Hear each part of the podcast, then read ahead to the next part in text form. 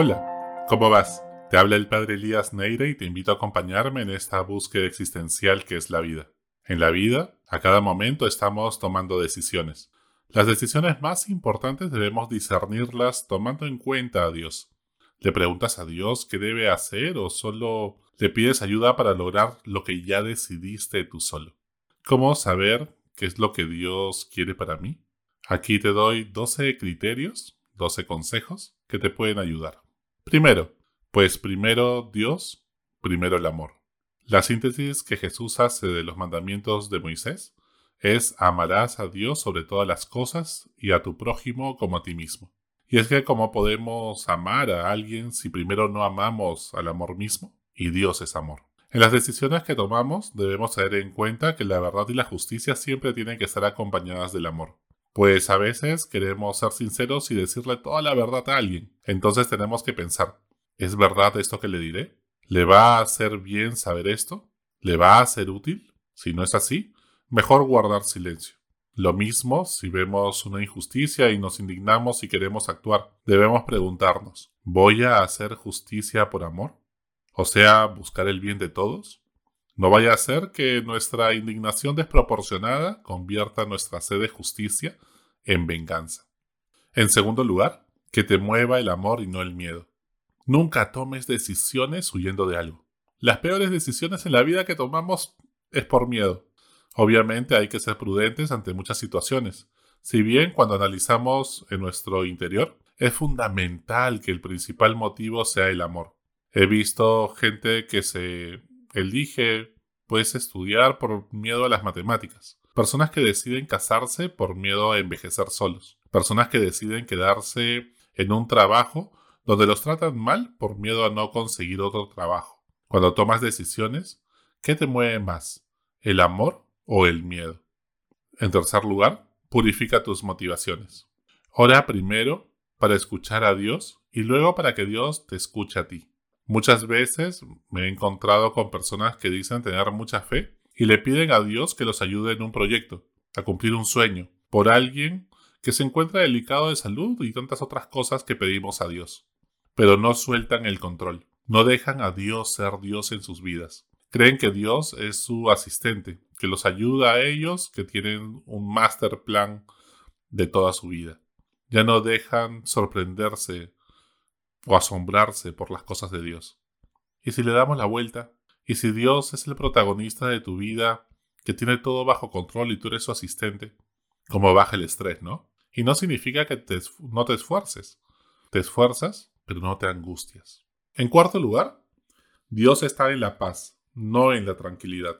Las cosas de Dios te producen paz interior, pero no siempre tranquilidad. La paz y alegría provienen del interior, de saber que somos coherentes con nuestros valores, que estamos haciendo la voluntad de Dios y amando. La tranquilidad proviene de la ausencia de problemas y conflictos. A veces, hacer lo correcto nos traerá problemas, nos generará conflictos. Seguir a Jesús no implica no tener enemigos, ni evitar todo conflicto, sino amar. ¿Cuántas veces tomamos decisiones huyendo de los conflictos más que por un propósito trascendente? ¿Qué problema estás pateando hace tiempo y no enfrentas? Y ten en cuenta que es importante tomar decisiones cuando las cosas están calmadas y tranquilas en ese sentido, y no por una tormenta externa, por un terremoto que puede suceder afuera. En medio de una crisis, no tomes decisiones importantes. No te embarques, como decía este refrán antiguo que repetían las abuelas. Está allí en tu inconsciente, haciendo ruido sin dejar dormir alguna cosa, pero no tomas el toro por las astas y lo enfrentas. Si en tu oración te comunicas con Dios, verás que no siempre sales tranquilo de la meditación, sino comprometido con algo que Dios te está pidiendo a gritos. En quinto lugar, busca iluminar y no solo brillar. Cuando hay que tomar una decisión importante en la vida, busca iluminar a los demás, más que brillar uno mismo. Tu principal criterio no puede ser el reconocimiento o el prestigio de salir en la foto, sino preguntarte en qué va a servir a las personas esto que voy a hacer. Vivimos en un mundo demasiado narcisista. Todos quieren brillar. Las redes sociales se han convertido más en escenarios del ego que en medios de comunicación personales para saber del otro. No caigas en eso. En sexto lugar, el realismo cristiano. Hay que tener los pies en la tierra y la mirada en el cielo. Dios no te pide nada que sea imposible. El amor cristiano no es una utopía romántica. Dios nos habla a través de los acontecimientos. El Dios de Jesucristo es un Dios que se manifiesta en nuestra historia humana, en la sencillez de lo cotidiano. No es magia, no es un mito, ni supersticiones, sino fe. Por eso, la caridad es práctica, es concreta. Para tomar decisiones debemos poner la realidad por encima de la ideología, los dogmatismos, las evidencias por encima de los mitos. Nuestras creencias siempre deben contrastarse con la realidad. Se trata de un diálogo fe y razón. Hay que creer para entender y entender para creer. La fe es un acercamiento a la realidad con un método distinto al científico, pero no significa que sea irracional. No se opone a la razón, sino que se complementan. A la hora de tomar decisiones, sé concreto, toma a Dios en cuenta, pero no quieras espiritualizarlo todo. En séptimo lugar, lo importante por encima de lo urgente. Cuando tomamos una decisión debe dar respuesta a todo nuestro ser. Cuando algo es de Dios, no solo resuelve el problema inmediato, a corto plazo, solo un aspecto de nuestra vida, pero entra en conflicto con otras cosas. Por ejemplo, si elegimos cambiar de trabajo, esa decisión no solo soluciona nuestra necesidad económica y profesional, sino que es armoniosa con nuestra vida familiar, salud mental y espiritual, etc. Y además responde a un horizonte vital, o sea, es una pieza que encaja en nuestro proyecto de vida futuro. ¿Qué pieza de tu vida no encajan y las estás aguantando allí a pesar de la incomodidad como quien usa tacos para ir a una fiesta? ¿Porque no te atreves a cambiar? En octavo lugar, el bien objetivo no siempre es subjetivo.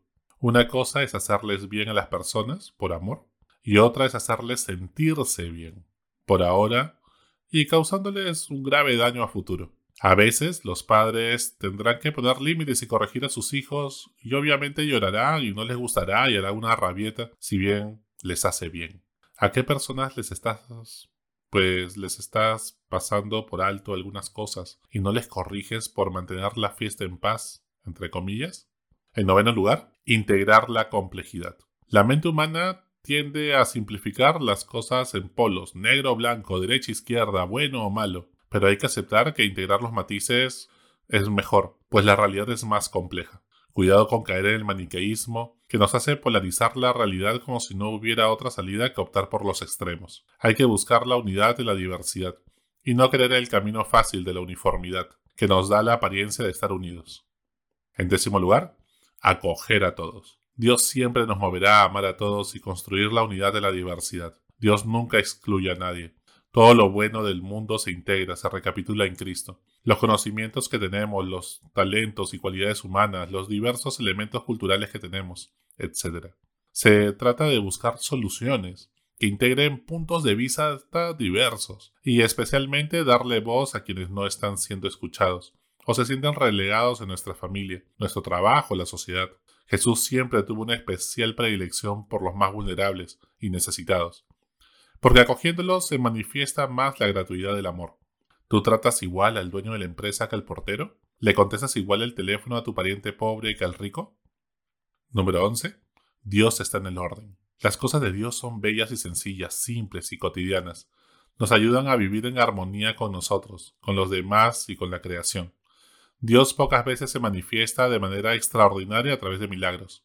Usualmente Dios se manifiesta a través de mediaciones humanas como el consejo de un amigo, algo cotidiano que coincidentemente nos pasa pero que caemos en la cuenta que tanta casualidad no puede ser casualidad.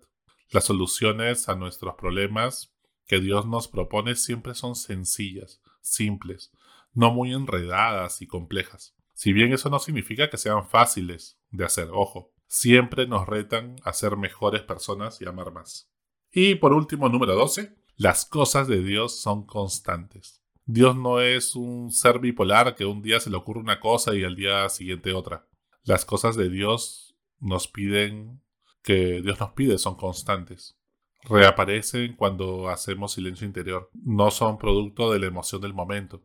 Por eso no tomes decisiones emocionado apenas salen de un retiro o una peregrinación a Fátima, la Virgen de Guadalupe, o cuando las cosas están en crisis y entonces inmediatamente queremos tomar decisiones y huir. Toma las cosas con calma y si es lo que percibes que Dios quiere y es constante, hazlo. Sigue estos 12 criterios para tomar decisiones importantes en tu vida. Y recuerda que siempre es bueno contrastar con alguien. No lo hagas tú solo. Busca consejo en alguna persona que te ayude. Hasta la próxima. Sigue buscando que Él te encontrará.